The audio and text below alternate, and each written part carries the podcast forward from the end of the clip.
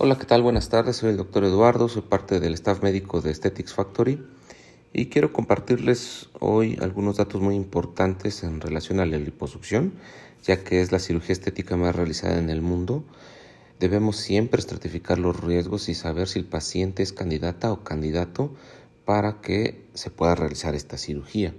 Hay varios puntos que se deben de determinar en la consulta de valoración, sin embargo, creo que cinco puntos muy importantes a seguir son la edad, el índice de masa corporal, el uso de anticonceptivos orales, la presencia o no de varices en miembros inferiores y el antecedente de haber realizado un, viaje en avión de más de cuatro horas.